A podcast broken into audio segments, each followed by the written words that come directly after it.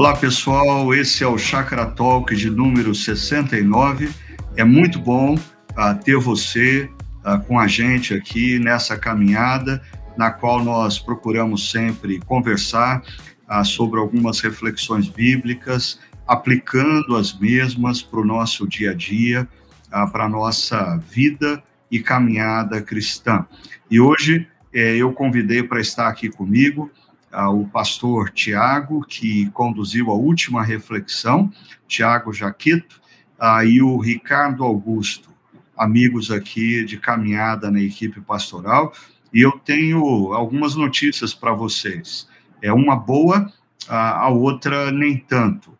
Eu sempre digo aqui que, assim, é, a gente tem a certeza de que a gente tem um ouvinte nesse podcast, que é a minha mãe.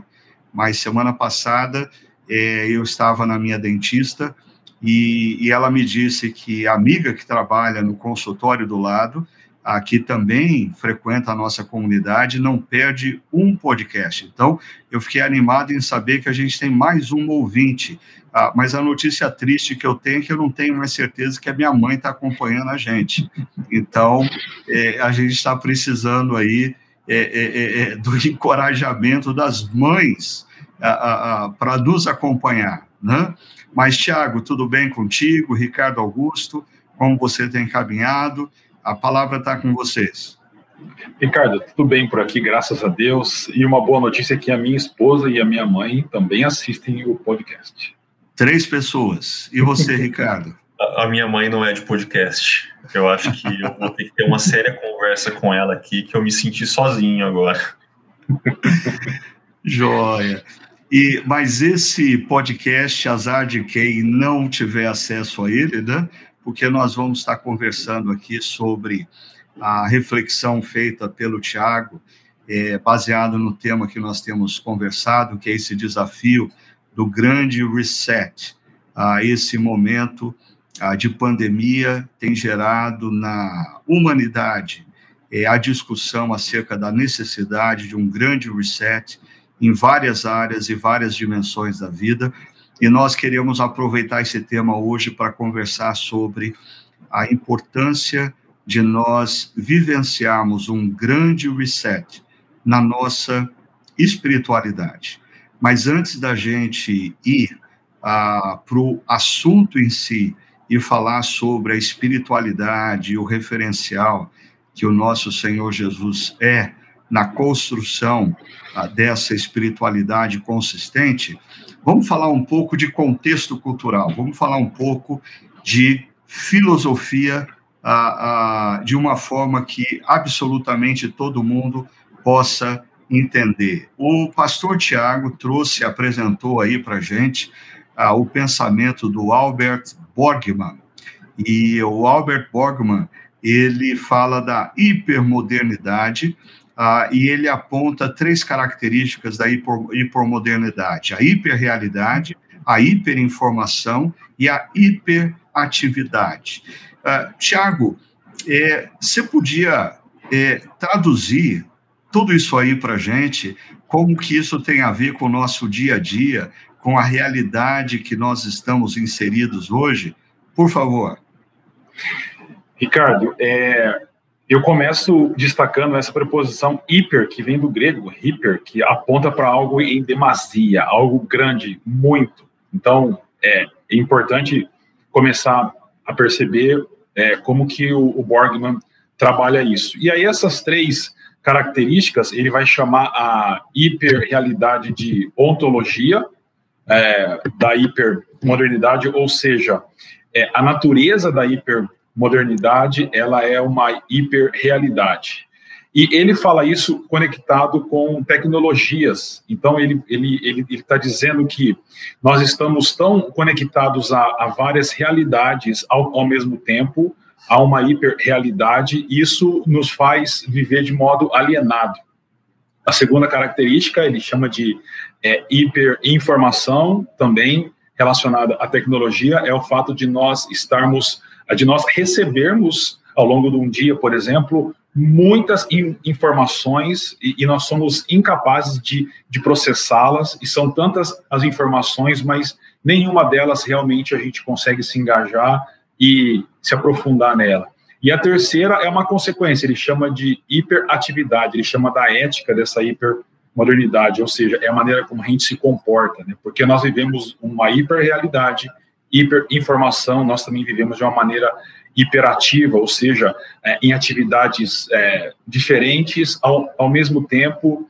E, e, o curioso é que às vezes a gente não faz nenhuma dessas atividades de uma maneira correta, de uma maneira plena, né? A gente fica envolvido dessa forma. E aí, ah, tudo isso conectado à questão de tecnologia, e o resultado disso, que eu apontei na mensagem, é que isso gera impessoalidade, porque nós humanos não temos capacidade de vivermos essas realidades hiper, digamos assim. Legal, e é interessante é, no pensamento de Borgman que, apesar dele descrever ah, essas características do mundo que está à nossa volta, é, características desenvolvidas grandemente a partir de uma sociedade tecnológica, né? A, a visão dele não é nem otimista nem pessimista para com, a com a tecnologia. Ele tem um, um, uma posição, talvez, uh, bem próxima da, daquele filósofo coreano, Byung-Chul Han, uh, que nos convida a uma visão equilibrada, né? Ao uso da tecnologia de maneira apropriada. Mas o que me chama muito a atenção é que a resposta do Borgman ah, para essa cultura e essa sociedade que nos envolve por esse hiper, como o pastor Tiago destacou, hiperrealidade, hiperinformação, hiperatividade, ele diz que a resposta ah, para isso esteja na prática de nós é, conversarmos e cozinharmos juntos.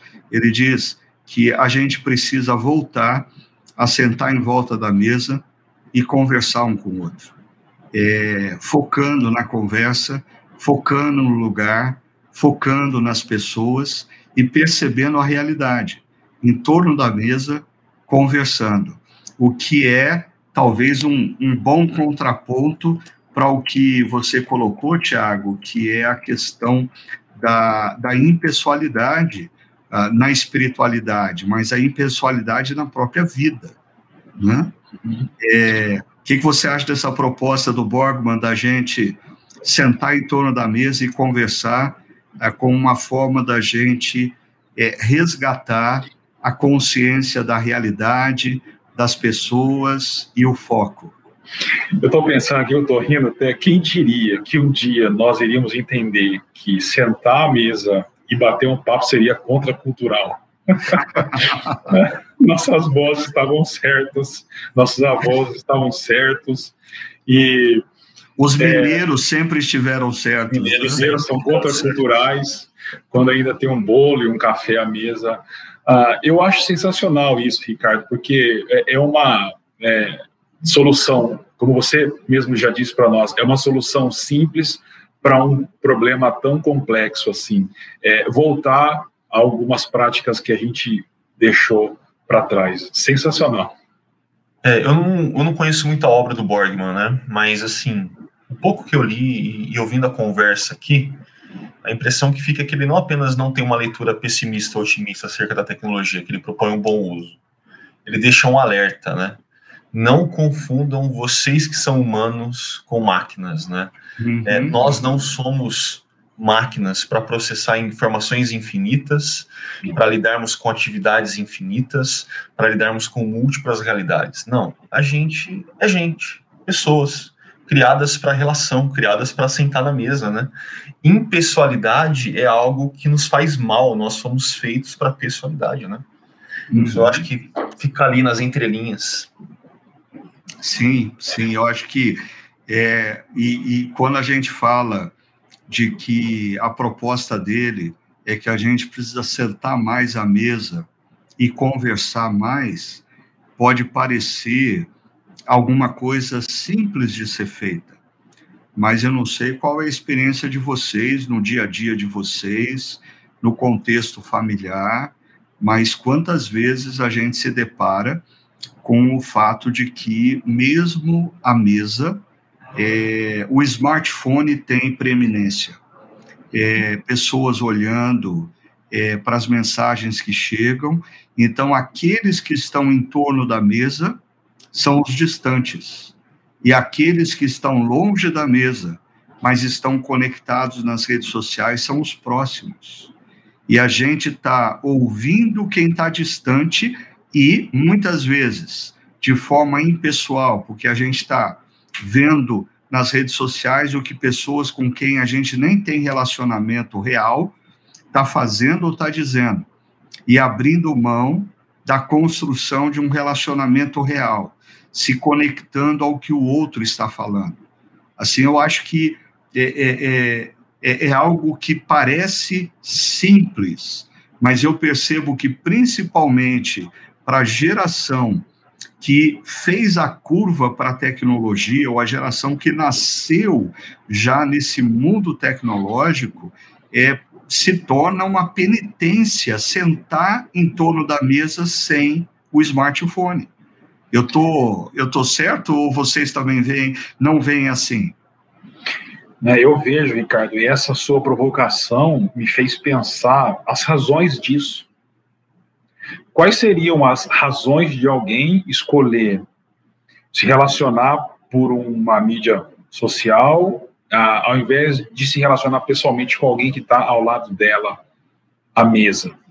Será que ela hum, quer se proteger de relacionamentos humanos mais reais, que sempre implicam em riscos? Será que ela nas, nas relações, nas mídias, ela consegue se apresentar como ela gostaria de ser, mas não como ela é de fato, e quem está à mesa com ela é, consegue vê-la como ela é de fato? Essas perguntas é, vieram aqui à minha cabeça enquanto eu te ouvia, as razões para isso. E, e, talvez construir relações e manter relações através do smartphone seja mais fácil, porque é, o que a pessoa diz e eu gosto, eu dou like, o que a pessoa diz e eu não gosto, eu desprezo.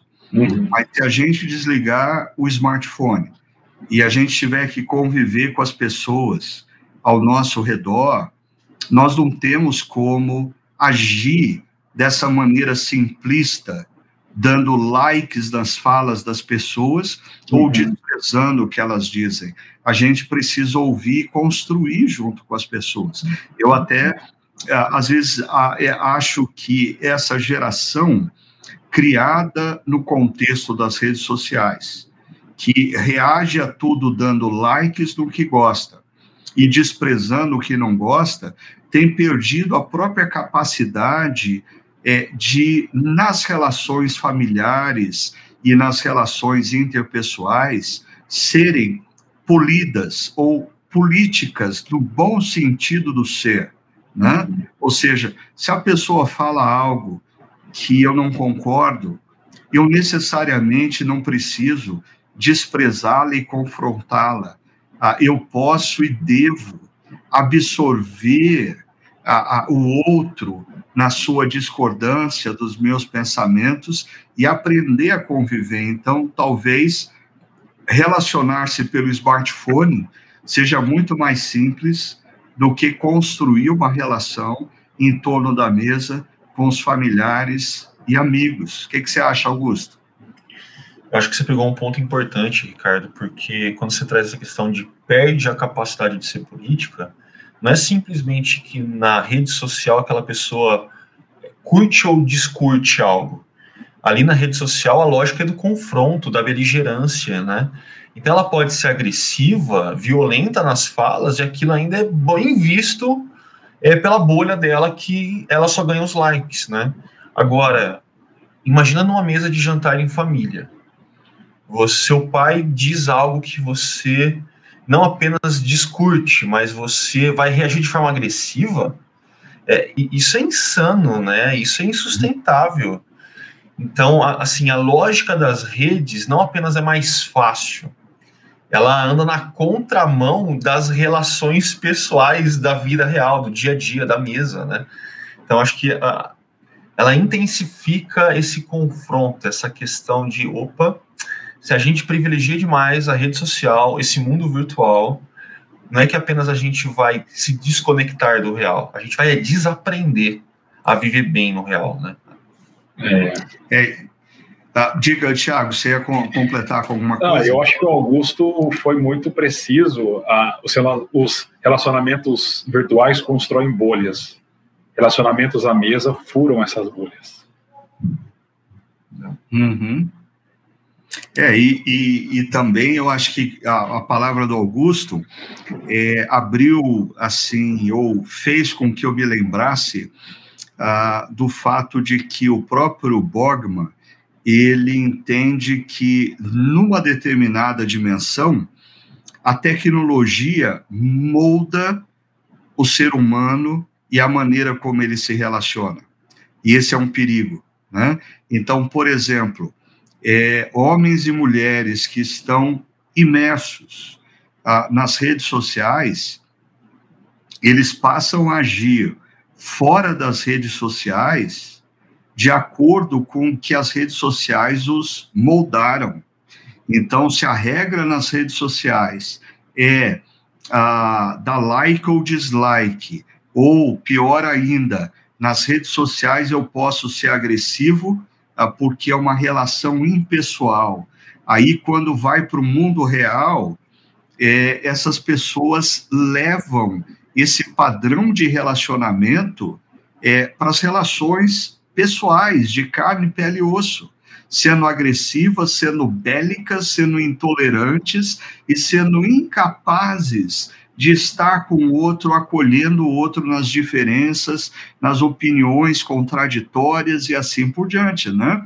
Agora, dando, é, é, é, é empurrando aqui a nossa pauta, Tiago, o quanto tudo isso que a gente está falando tem a ver com o que o James Smith chama de iPhoneização da vida e da sociedade. Você acha que tem relação tudo isso que a gente está conversando com o que ele chama da iPhoneização? Direto, direta, tem uma relação direta, porque o que o Smith trabalha com a ideia de iPhoneização é que a gente é, é, é pega a relação que a gente tem com o nosso iPhone ou smartphone e projeta isso para a vida real, né, para o mundo real. Então, tudo tem que estar na ponta do nosso dedo e deve acontecer com rapidez, a, do modo que a gente quer para gerar satisfação. Então, se eu quero comer hoje um tipo de comida, é, eu vou na, lá no meu iPhone e com um toque essa comida chega para mim. Se eu quero um carro, com um toque chega. Se eu quero comprar alguma coisa. E nós projetamos isso para as nossas ah, relações pessoais e para a nossa vida. Ou seja, a gente nós, nós ganhamos uma falsa consciência de que tudo gira em torno de nós mesmos. Né? Então, por exemplo, quando a gente fala de relacionamentos virtuais, é, eu com um toque bloqueio ou desbloqueio as pessoas que eu quero. Ah, que se relacionem comigo. Se elas concordam comigo, sim. E aí você tem o surgimento das bolhas. Se elas é, não concordam comigo, eu simplesmente bloqueio. E isso é muito perigoso, porque você pensa em 7 bilhões de pessoas achando que são o centro do mundo. O que, que vai acontecer com o nosso planeta? Uau! Ricardo, o que, que você acha disso? É, a primeira coisa que me veio à mente quando eu vi o Thiago ontem foi que é, essa temática, de certa forma, não é nova, né? Inclusive, nós na Chácara já tratamos dela numa série, a Vida on Demand, né? Que é possível encontrar lá no nosso site. Mas é, é insustentável, né? A gente vai sendo moldado na nossa mente e coração por uma tecnologia que funciona de uma forma própria, uma forma que não combina, que não dá match com a forma como que nós somos criados como seres humanos para viver. E aqui o Smith e o Borgman podem dar a mão, né, e concordar, né, que isso não apenas vai gerar essa impessoalidade, isso vai gerar uma série de outros problemas. Isso é completamente sustentável. Né? Tá, de, deixa eu colocar dois cenários aqui para vocês até para que as pessoas que estão nos ouvindo ou assistindo possam ah, entender ah, de maneira prática as implicações do que a gente está falando. Eu me lembro, eu tenho uma memória assim muito distante quando eu ainda era um menino ou pré-adolescente e meus pais fizeram uma viagem para Foz do Iguaçu de carro, uh, num Fusca, e nós paramos é, para visitar alguns parentes no caminho e chegamos uh, numa cidade chamada Campo Mourão. na cidade de Campo Mourão, nós ficamos num sítio, e eu me lembro de nós, nós estávamos assentados já à noite, do lado de fora da casa, e ali tinham os familiares, alguns amigos dos familiares e todo mundo sentado conversando. E é, eu era um pré-adolescente uh, e não necess... eu não tinha controle do assunto nem da conversa, mas eu prestava atenção e eu procurava me engajar no assunto que estava sendo conversado e me interessar em conhecer um pouco mais do que as pessoas estavam falando. Ponto. Na outra linha, parágrafo. Hoje em dia, nós às vezes estamos sentados é, em torno de uma mesa, avós, pais, filhos, quem sabe netos, né? E a, a gente está conversando. Mas, de repente, assim, a, a conversa não vai na direção uh, do que um dos filhos é, se interessa. Então, o que ele faz? Ele abaixa a cabeça, uh, pega o smartphone e começa a, a, ver o que interessa. E aí o outro filho uh, não se conecta à conversa. Ah, então resolve ver nas redes sociais que se tem algum recado. E as crianças, para não incomodar a conversa, porque a conversa não interessa para elas, os pais dão um iPad na mão delas para elas ficarem jogando. Ah, ou seja, isso gera. A, a gente não está se dando conta, mas nós, seres humanos, estamos nos tornando incapazes de participar de uma conversa que não está diretamente ligada ao nosso interesse. Ou a conversa, é, é, é, ou a pauta da conversa estabelecida por mim, ou eu não participo dela eu abaixo a cabeça, ligo o smartphone e vou conversar com as redes sociais ou com outras pessoas. É, como que vocês veem essas duas realidades? A do mundo pré-smartphone, aonde a conversa que está rolando, a gente tem que aprender a se engajar nela, a se interessar por ela. E agora, a conversa que está rolando, se não me interessa, eu me desconecto da mesa e eu vou para a realidade virtual. Você comentou de quando você era mais novo, né? E você foi ilustrando, eu também acabei lembrando. Quando eu era mais moleque, eu, eu confesso, eu matava a aula para jogar bola, tá? E de vez em quando acontecia que nessa de três times, quem perde fica de fora, o dono da bola, o time dele perdia. E aí dava aqueles cinco minutos dele, ele falava: Ah, não, se o meu time não joga, se eu não jogo, eu vou pegar a bola e vou levar embora e ninguém mais brinca, né? Só que isso, assim, era muito raro de acontecer, pelo menos pelo que eu me lembro, né? Parece que hoje todo mundo virou esse dono da bola que não consegue ficar cinco minutos esperando o, o outro time jogar e fala: Não, então eu vou acabar com a brincadeira de todo mundo, né? Assim, o que era raro se tornou comum e infelizmente não é uma boa prática para se ter tornado comum. Né? É, é, é. Ricardo, desde o final do século XIX, começo do século XX, o campo afetivo ele começou a ser centralizado na vida humana. Uma pessoa ela tem várias facetas. A, a vida humana ela é, é repleta de várias facetas. Né? Quando uma dessas manifestações humanas ela, ela é centralizada, você tem um ídolo ali. Então, no século passado todo, esse campo afetivo foi sendo cada vez mais centralizado e se, e se transformou em um ídolo. E a frase que define essa idolatria é: o importante é ser feliz. Ou seja, eu preciso ter experiências afetivas que me façam feliz, sejam elas via a atividade sexual, a comer, beber, a trabalhar, não importa. Eu preciso me sentir feliz. E aí você tem a chegada do iPhone. O iPhone, uh, o iPhone, as mídias, é, é, é, esses aparelhos, eu acho que eles potencializaram ainda mais essa centralização das afeições. Resumindo, o que eu quero dizer com isso? Se o que está acontecendo me agrada ah, e me faz sentir bem e feliz, ok. Se não, eu abandono isso e eu vou ah, para aquilo que me interessa. O problema é que isso tem gerado uma geração cada vez mais imatura, sensível, que não consegue amadurecer e lidar com as questões reais da vida, porque a vida nem sempre ela é boa e nem sempre a gente tem que fazer só aquilo que nos agrada. E a gente aprende isso onde? Principalmente em relações pessoais dentro da família. Então, a chegada desses itens potencializou essa centralização do campo afetivo em nossa sociedade.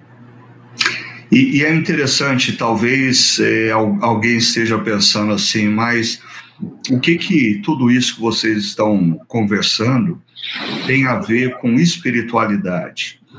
E me ocorre que assim tem tudo a ver, porque ah, por exemplo, algumas das práticas espirituais demandam que eu entre na presença de Deus sem a minha agenda, mas que eu esteja atento para ouvir a voz de Deus.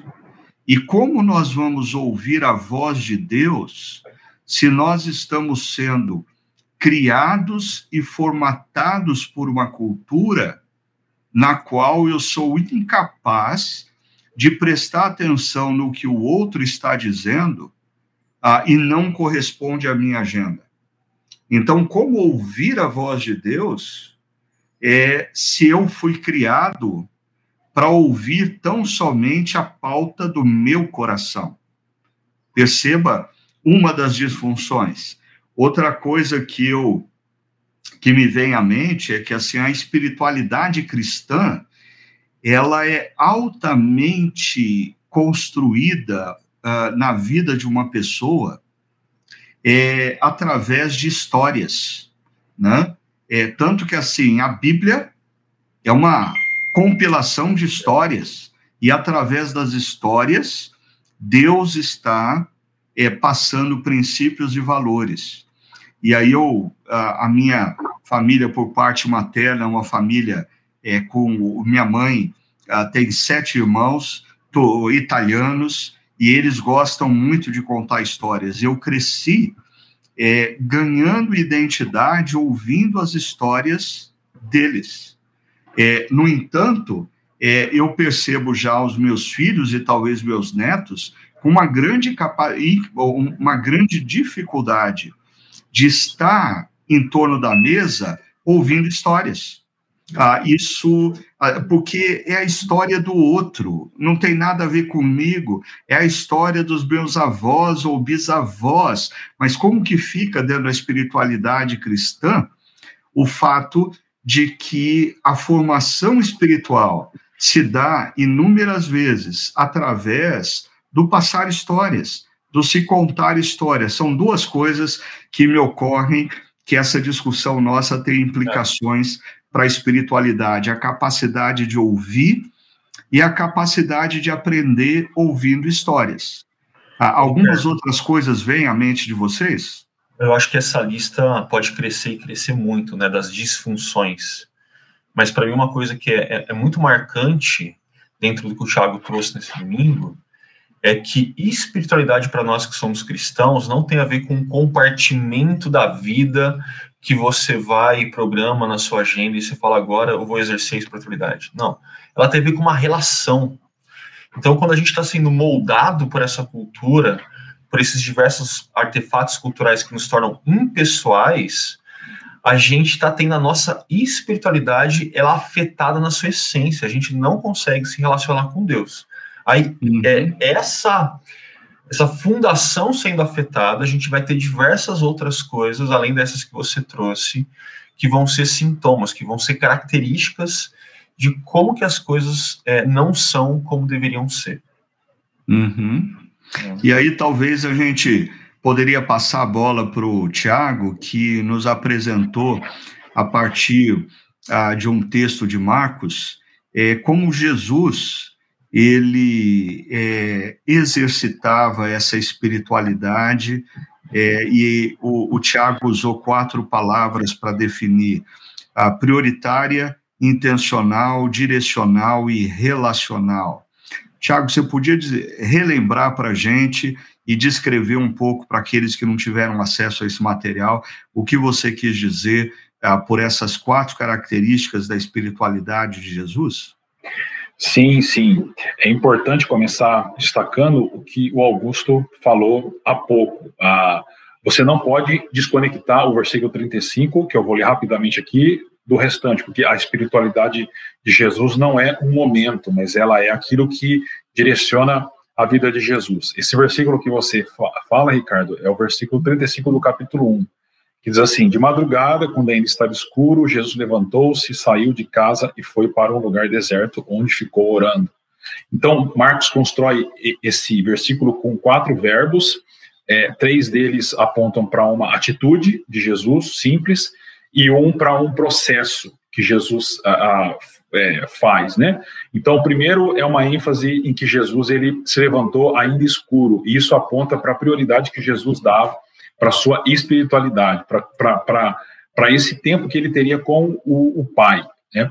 O segundo verbo é que diz que ele saiu da casa. A casa era um ambiente diferente das casas que nós temos hoje, não só cômodo, todas as pessoas ficavam, e Jesus, então, ele intencionalmente busca um lugar, ah, ele sai daquele lugar para buscar um outro lugar onde ele pode realmente aprofundar esse, esse relacionamento com o Pai. Ele usa um terceiro verbo que, assim, numa construção literária seria dispensável, mas não para Marcos, ou seja, ele, ele saiu e foi. Ah, e aí foi para um lugar específico. Então, a terceira característica é que a espiritualidade de Jesus é direcional, ou seja, o direciona para um lugar, e o lugar é um deserto. É um deserto onde Jesus pode ficar sós, as vozes exteriores podem ser caladas, as vozes interiores também, e ele pode ouvir aquele que ele precisa ouvir, que é o Pai. E a consequência de tudo, e aqui é um verbo que a gente chama de um, um verbo é, imperfeito, que no grego traz a ideia de é, processo e de, é, de algo que acontece mais de uma vez, e ele orava, no sentido de se relacionar com é, o Deus Pai. Então, é, são essas quatro características da espiritualidade de Jesus: prioritária, intencional, direcional e relacional. Uhum. E, uh, Augusto, como, como isso te chamou a atenção dessas quatro características, qual delas é, se destacou mais uh, para você durante essa reflexão? Eu confesso que é a direcional.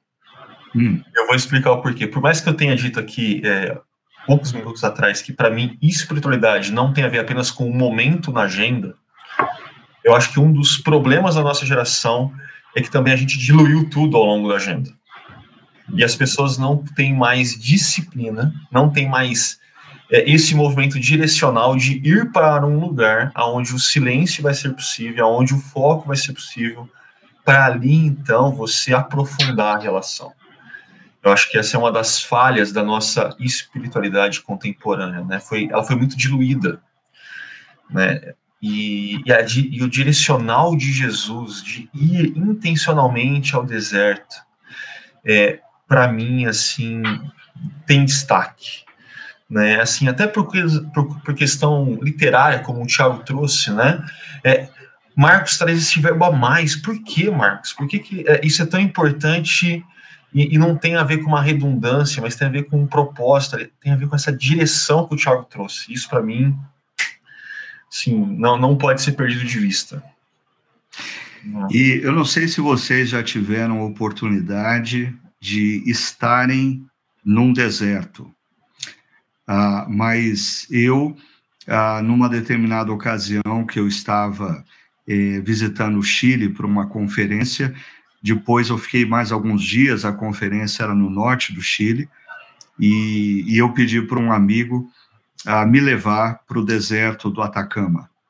E nós pegamos uma estrada, e num determinado ponto da estrada, nós saímos do asfalto e entramos é, no deserto propriamente e dirigimos ainda é, um período até que nós estávamos completamente distante de tudo e de todos.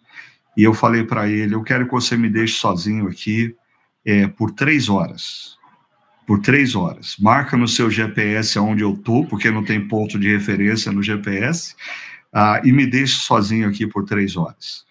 E foi uma das experiências mais profundas que eu já tive na vida, porque uh, talvez a gente leia, ah, Jesus foi para um lugar deserto, é, mas uh, ali na região é, de onde se encontra hoje Israel e aonde Jesus viveu, ali na Palestina, a, é, essa, essa é, figura do deserto é muito comum. E no deserto, devido a, ao solo areoso, é, a, existe o, um silêncio absoluto. Um silêncio absoluto. E o que me chama a atenção, lembrando da minha experiência, o deserto é um lugar aonde não existe absolutamente nada para te distrair. O deserto não tem uma árvore bonita para você contemplar. Você olha para todos os lados, a paisagem é a mesma e não existe barulho algum para te distrair. Deixa eu voltar ao ponto aqui. Como desenvolver uma espiritualidade na qual a gente seja capaz de se concentrar na voz de Deus, num mundo com tantas distrações, no qual nós somos incapazes de estar numa mesa conversando com familiares sem nos deixarmos distrair pelo sinal do smartphone. É um grande desafio nesse ponto, né? O que vocês acham? Parece óbvio, mas é importante lembrar. Jesus não foi para o deserto orar com o smartphone no bolso. É verdade. Ricardo, é, essa experiência que você contou é fascinante. Eu nunca tive essa experiência, é, espero poder passar por isso. Mas é interessante porque aí o texto bíblico ganha mais cores. Que quando você fala que não há nada que te que possa distrair sua atenção, não há nenhuma árvore mais bonita para você ficar olhando, o fato do solo contribuir para o silêncio. E aí eu fico pensando ah, que às vezes a gente não busca os nossos desertos porque a gente tem medo do que a gente vai encontrar dentro de nós. O deserto nos lança para dentro dos nossos corações. E o deserto é um lugar onde esses fantasmas eles vêm à tona e precisam ser exorcizados, digamos assim, né? Então, eu acho que muitas vezes nós não nos direcionamos para os nossos desertos porque a gente tem as nossas razões e os medos de que lá nós teremos que enfrentar coisas que a gente vai jogando para baixo do tapete ao longo dos anos. É, e, e, e você falou uma coisa, Tiago, que é, nessa experiência que eu tive no deserto é, foi muito preciosa, porque uh, o primeiro momento é, que eu fiquei sozinho foi um, um momento em que eu descobri que existia barulho demais dentro de mim para eu conseguir ouvir a voz de Deus. É, é, interessante, o deserto é um lugar de silêncio, mas quando você se coloca nesse lugar, você descobre que o seu ser interior é barulhento demais para você ouvir a voz de Deus. E aí isso me fez lembrar como em inúmeras experiências bíblicas, e principalmente a experiência de Elias, né? É, Deus não fala através do estrondo do trovão, ou do terremoto, ou do fogo. Deus fala na brisa suave. Então, a sensação de que Deus, ele, ele sussurra. E para a gente ouvir a voz de Deus, a gente tem que se aquietar. E, e para a gente se aquietar, a gente tem que resgatar urgentemente a capacidade de se concentrar numa conversa, de estar presente com quem nós estamos conversando, porque isso é parte da nossa relação com Deus. E quando o Tiago coloca da questão relacional. Né? É, é interessante nesse texto como o que vai direcionar Jesus não são as vozes exteriores, as vozes dos discípulos que vêm até ele demandam, como o Tiago colocou para a gente, é, mas o que vai direcionar Jesus é a voz que vem de Deus. Mas como ouvir a voz de Deus é, se o nosso ser interior é tão barulhento e nós estamos cercados por tantas demandas, não só das pessoas, mas da tecnologia que nos cerca? Alguma dica para isso? É, eu acho que isso é um desafio para todos nós, né? É, algumas pessoas me respondem no WhatsApp falando: Nossa, me desculpa que eu demorei. E eu chego e falo: Que bom que você demorou para responder no WhatsApp. Porque se você se submeter a responder toda mensagem no WhatsApp que chega logo em seguida, você está se submetendo a um tipo de tirania.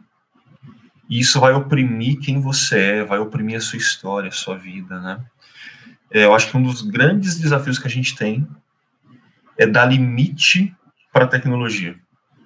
É chegar e falar, opa, eu vou desativar a notificação de Facebook, de Instagram, meu celular não precisa apitar a todo momento. É, e, sobretudo, nesses momentos onde a gente fala, não, agora é um momento onde eu vou silenciar as coisas, onde eu vou exercer dessa prioridade, dessa intencionalidade, dessa direção, porque porque eu quero me relacionar com o Pai. Então, imponha limites e exercite essa disciplina para nutrir esses momentos. Seria um começo de resposta, eu diria. É, eu só diria, indo no mesmo caminho do Augusto, é, mas reforçando ah, que se que se o pai não for mais importante para nós, mais doce, do que as demandas, nós não conseguiremos mudar isso. Hum. E o que está batendo aqui na minha cabeça, eu acho que é um versículo do Salmo 63 que diz assim: O teu amor é melhor do que a vida. Hum. O salmista fala, eu acho que é Davi. E esse, e, e esse versículo sempre bate na minha cabeça, porque é, se, se o amor de Deus não for melhor do que a vida para nós, então melhor do que tudo mais que a gente tem, nós não conseguiremos fazer esse movimento relacional. Hum. E, e o que você falando, Tiago, você traz a, a, a minha memória é, o que você mesmo disse quando faz o apontamento é, da oração que Jesus nos ensinou, que começa Pai Nosso que estás nos céus, ah, e em seguida, quando Jesus fala sobre nós não acumularmos os tesouros na terra, mas acumularmos os tesouros nos céus. E aí a pergunta é: qual é o nosso tesouro? Porque o nosso tesouro sempre vai ter a nossa atenção, uhum. né? E o, o Tiago é, nos deu um grande insight, dizendo nesse texto: o tesouro nos céus é o Pai. Então, Jesus não tinha nada mais importante a fazer do que se retirar para lugares desertos está na presença do Pai. Porque o Pai é o tesouro. O Pai é o tesouro. E talvez isso aponte para nossa, ou responda a pergunta: por que nós oramos tão pouco nos tempos atuais? Talvez porque os nossos tesouros sejam a nossa carreira, os nossos estudos, os nossos livros, as nossas pregações, as nossas igrejas, os nossos amigos, a nossa imagem nas redes sociais e não o Pai. Tiago, deixa eu aproveitar. Você fez uma menção de uma obra do C.S. Lewis ah, e de uma é, conclusão que uma das irmãs ah, de Psique chega ah, quando ela está em busca de respostas de Deus. Conta um pouco essa história novamente para a gente, porque eu, particularmente, achei que foi um dos pontos altos é, é, da reflexão, e eu acho que pessoas que não ouviram ah, vão certamente se beneficiar grandemente ah, disso. Por favor. Uhum. Bom, o C.S. Lewis é um grande mentor para aqueles que desejam uma caminhada espiritual através das suas obras. E essa é uma obra já do final da vida do Lewis, é uma obra mais madura até, mas é uma é, um, é uma releitura de um mito latino do século II depois de Cristo, o mito da história de Cupido e de Psique. Mas o, o, o Luiz ele conta a história a partir da perspectiva da irmã mais velha de Psique, chamada Orual, ou Oruel, depende da tradução, mas acho que é Orual. E ela é uma mulher que não foi, que não era bonita, digamos assim, e ela passa por muitos problemas ao, ao, longo da vida, por injustiças, sofrimentos, e ela fica se perguntando por que disso em oração. Ela busca respostas para essas questões que ela enfrenta ao, ao longo da vida. Mas nenhuma resposta é dada a ela no sentido objetivo e do jeito que ela gostaria de receber. Mas então, ao final do livro, ela chega a essa conclusão que é fantástica e para mim foi um dos textos assim mais impactantes sobre oração, que ela diz, olha, eu terminei meu é, último livro sem respostas às minhas palavras, às minhas orações, mas agora, Senhor, eu entendo porque tu não respondes. E aí vem a afirmação central, porque tu és a resposta. E ela conclui dizendo: diante da tua presença, todas as perguntas se desvanecem ou desaparecem. E aí essa afirmação para mim é fenomenal. Tu és a resposta.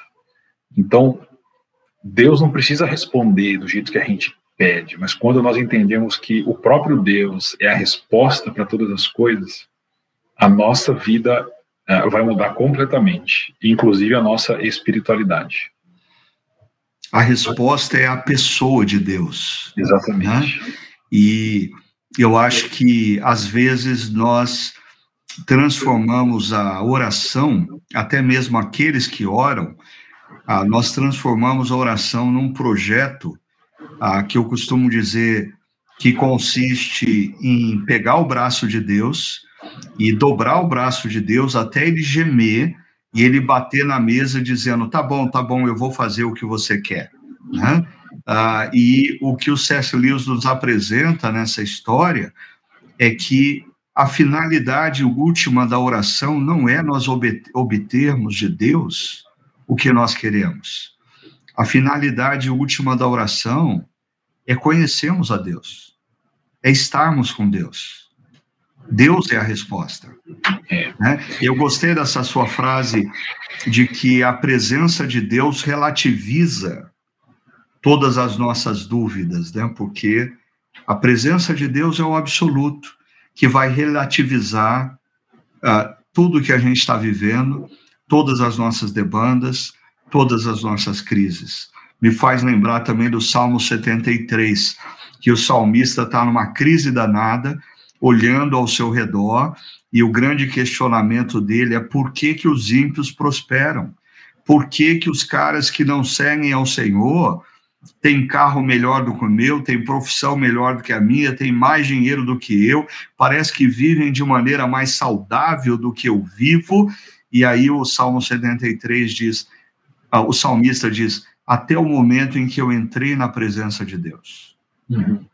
Quando o salmista entra na presença de Deus e contempla a pessoa de Deus, toda a sua realidade exterior é relativizada diante do absoluto.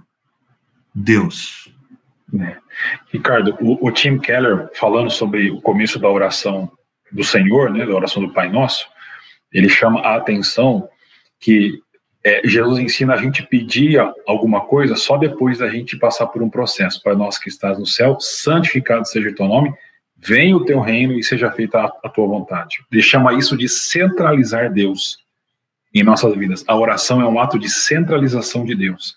A partir disso, você pede, o nosso de cada dia nos dá hoje. É nesse sentido, muito interessante. E, e, aqui eu acho que vale a pena destacar que a gente tem um desafio, né? É, não nesse domingo, no anterior, é, o, você, Ricardo, trouxe para a gente que a gente precisa sair da mentalidade de consumo para discípulo. Só que a mentalidade de consumo faz a gente chorar desse jeito, querendo torcer o braço de Deus, porque a gente quer coisas. Enquanto a nossa espiritualidade é da relação, a gente tem que desejar o próprio Deus. Né? Eu acho que muita gente. Desculpe, Ricardo. Eu acho que muita gente ainda pensa ou age como aquelas crianças no tempo do Natal, sabe? Que vai no shopping e tem um Papai Noel lá, aí senta no colo do, do Papai Noel e apresenta uma lista de pedidos e vai embora com uma balinha na mão Tem muita gente que acha que a oração é isso. Você senta no colo de Deus, o Pai, e fala: Eu quero isso, isso, isso, isso, isso, isso. Fui uma boa pessoa. Até mais, até o próximo Natal. Mas a coisa não é assim. É. É, e, e, eu acho que essa conversa nos leva aí a, a inúmeros desafios, né?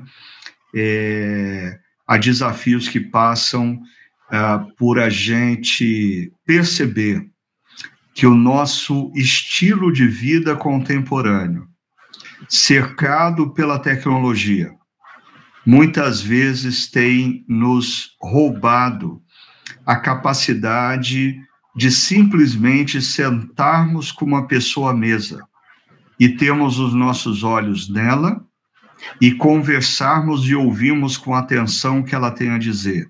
E o quanto isso afeta o nosso próprio paradigma de oração.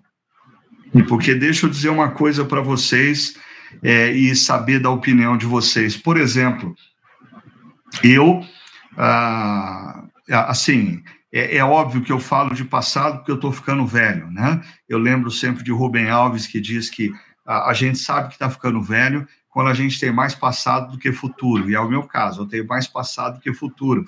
Mas eu, eu me lembro que eu fui é, desafiado na minha caminhada cristã a ter o, o, momento a sós com Deus. O, o, o termo usado era esse, momento a sós com Deus.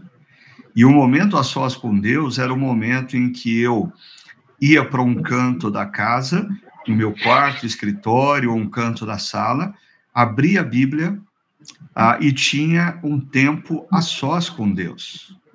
É interessante como hoje pessoas substituíram esse tempo a sós com Deus por ouvir uma reflexão ou uma devoção feita é, por um pastor, é, por um pregador famoso. Então, assim, é, e, e isso as pessoas têm como o um momento de devoção. Ou seja, nós estamos terceirizando a intimidade com Deus. E a gente está vivendo uma espiritualidade a partir da experiência do outro. Entenda? Eu não estou falando que a gente não deva é ler bons livros, ler devoções escritas por outros, ouvir devoções de outras pessoas, mas assim, existem pessoas que não sabem mais o que é estar a sós com Deus e ouvir a voz de Deus. Ah, isso seria fruto dessa iPhoneização, uma influência da iPhoneização no nosso próprio tempo devocional?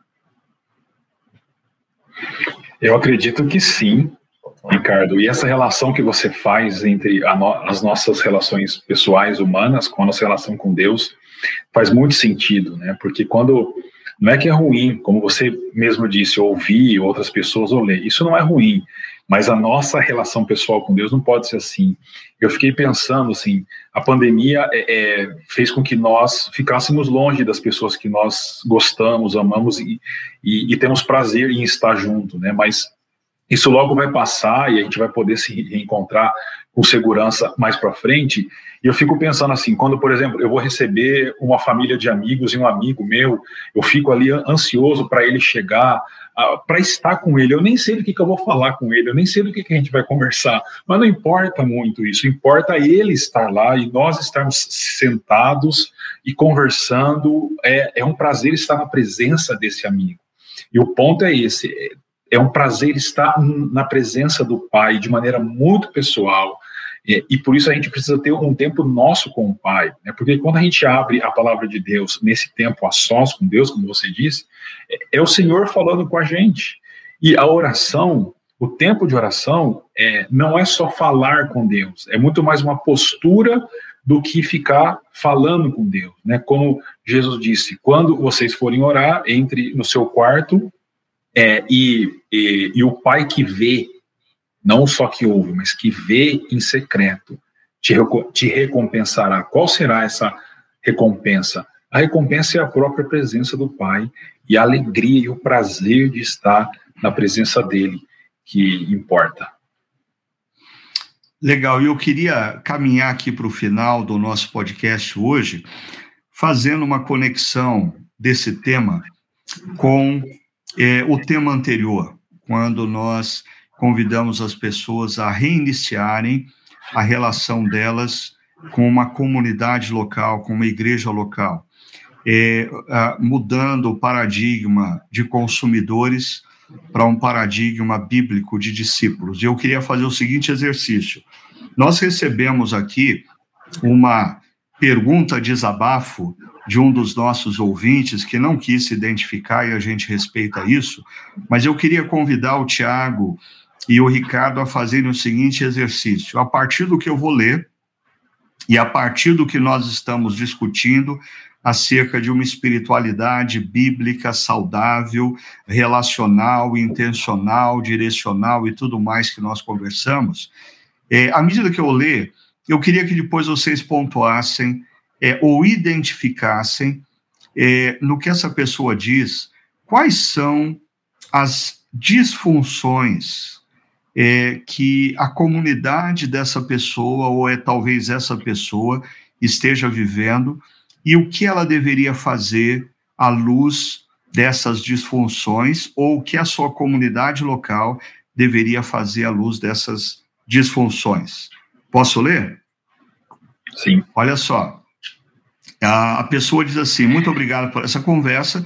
Por uma questão ética, não vou dizer meu nome, mas gostaria de uma opinião, considerando a exposição do domingo, dia 15 de agosto. Ela diz, essa pessoa diz que é membro ativo uh, de uma igreja e serve como voluntária há anos, em especial com o cuidado das pessoas e ajudando na liturgia uh, dos cultos da sua igreja. E ela, paralelamente, acompanha a chácara há alguns anos e foi muito confrontada por aquela série Ser Discípulo, em especial pela lógica dos grupos pequenos e dos encontros pessoais. Para quem se lembra, a gente pega o um modelo de Jesus, em que ele faz discípulos no meio da multidão, nos grupos pequenos e encontros pessoais, enviando seus discípulos à missão. Mas a pessoa continua dizendo assim: desde então, tenho tentado organizar e estimular os líderes da minha igreja a desenvolverem grupos pequenos, mas tem sido em vão. A nossa igreja parece ter um engajamento apenas nas pregações que convidam ao chamado universal, aonde estamos. É, tem também os grupos de oração, mas pouquíssimo viabilizam compartilhar de vida e cuidado mútuo. Então, a lógica da igreja que essa pessoa é, retrata, ela diz é a seguinte: é uma lógica muito semelhante a alguém canta, alguém prega, pedidos são colocados e boa noite, até semana que vem. E ela acrescenta dizendo, além disso, desde dezembro estou sem ir na igreja devido ao agravamento da pandemia. E desde dezembro não recebi qualquer mensagem dos meus líderes, minimamente, para saberem como estou. E ela até diz que se sente egoísta porque, apesar dos seus pastores ou líderes não terem feito contato, ela tem outros amigos cristãos que fizeram contato com ela e disseram sentir a falta dela. Eu estou usando o feminino aqui, mas dela pessoa, a gente não sabe se é um homem ou uma mulher. E aí essa pessoa termina dizendo: é, Eu gostaria de uma crítica construtiva, não quero fazer uma crítica como ofensa. O que, que vocês acham que eu preciso fazer nesse contexto e como eu posso contribuir para a minha igreja, aí aplicando a nossa conversa, está mais alinhada a essa espiritualidade que sai da superficialidade e vai na direção da profundidade, do propósito, do significado. Nessa breve descrição, Quais são as disfunções que vocês identificam e o que você sugere para essa pessoa, para a igreja dessa pessoa? Como essa é tranquilinha, eu vou deixar com o Thiago. ele é meu amigo, ele disse que é meu amigo.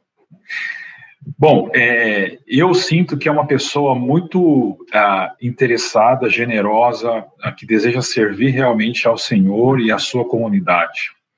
Mas a minha sensação é de frustração, porque ela se sente usada pela comunidade. Então, o meu conselho para essa pessoa seria, primeiro, se ainda não faz, que eu não sei, mas cuidar do seu relacionamento com o Pai, jeito que a gente conversou aqui. De modo que tudo aquilo que você faça seja simplesmente uma expressão dessa relação com o Senhor, guiado pelos propósitos que você ouve do Senhor. Né? É, em segundo lugar, você, de maneira amorosa, como nós aprendemos até na mensagem do dia 15, né, de maneira madura, falar a verdade em amor para os seus líderes.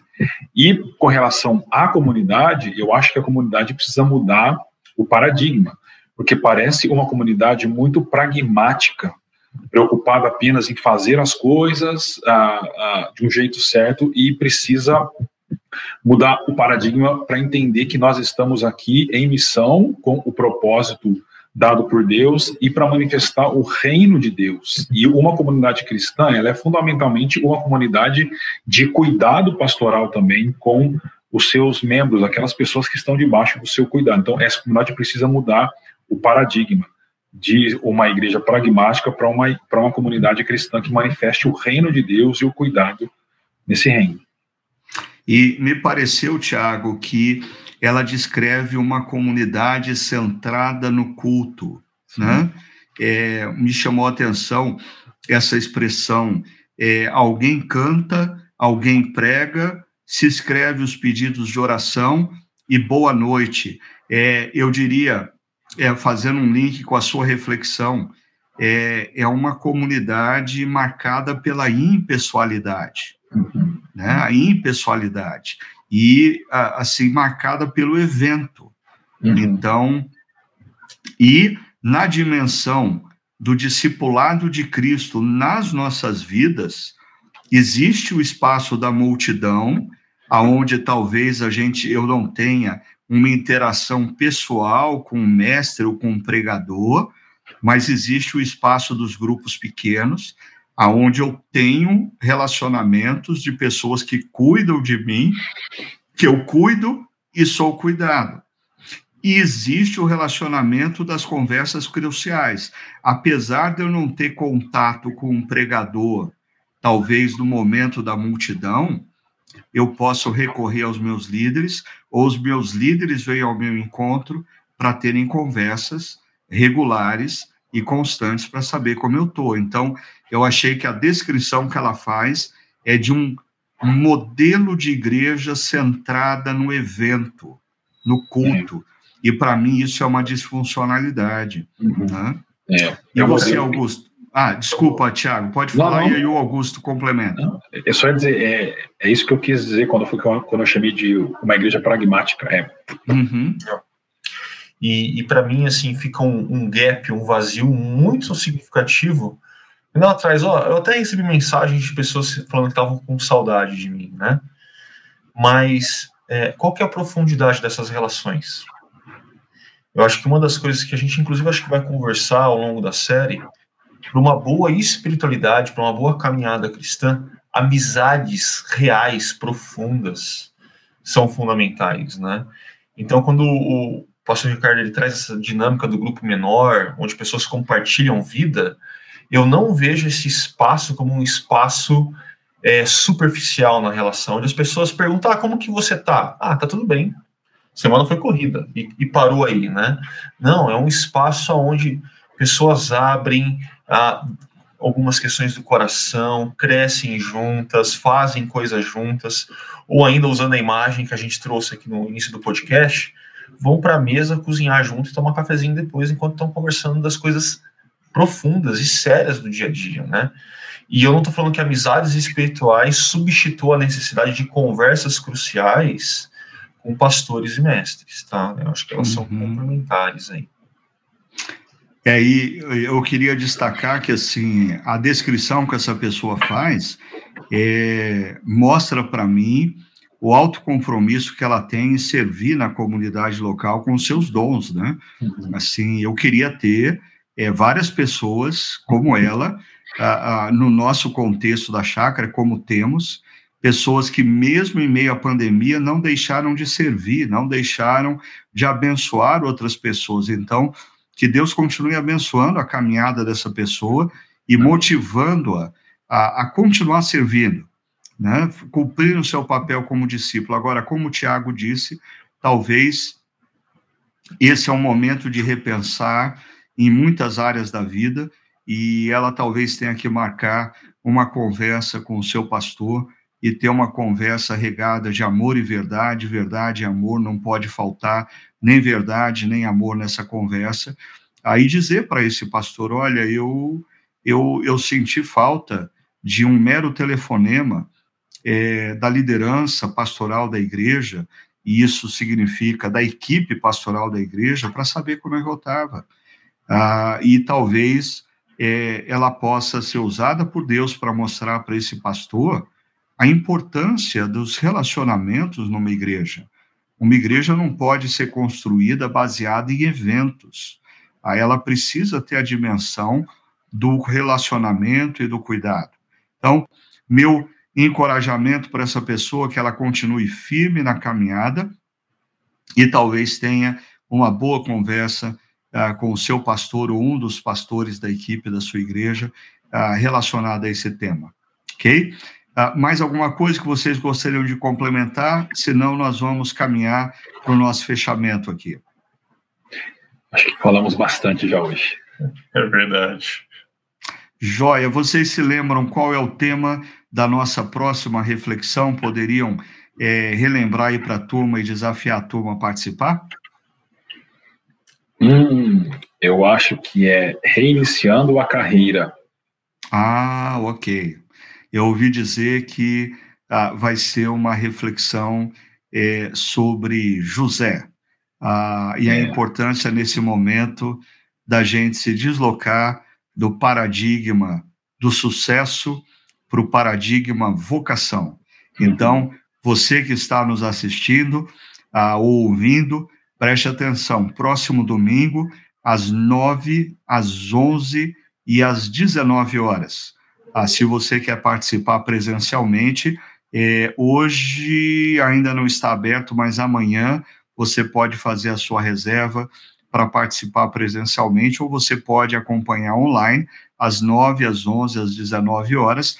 Lembrando que a todo momento você pode enviar sua pergunta aqui para o Chakra Talk e nós vamos, com todo carinho, a trabalhar a sua pergunta e procurar responder e ajudar você na caminhada, tá bom? Queria agradecer, pastor Tiago, pastor Ricardo Augusto, é, por esse tempo tão bom de reflexão, também ao Aquila, ah, que está sempre nos apoiando na parte técnica, e quando surge uma pergunta difícil, ele aqui no chat coloca a resposta para gente, então ele está sempre nos guiando nas boas respostas aqui, e eu desejo a todos vocês uma excelente semana e que Deus continue abençoando grandemente a sua caminhada. Até a próxima.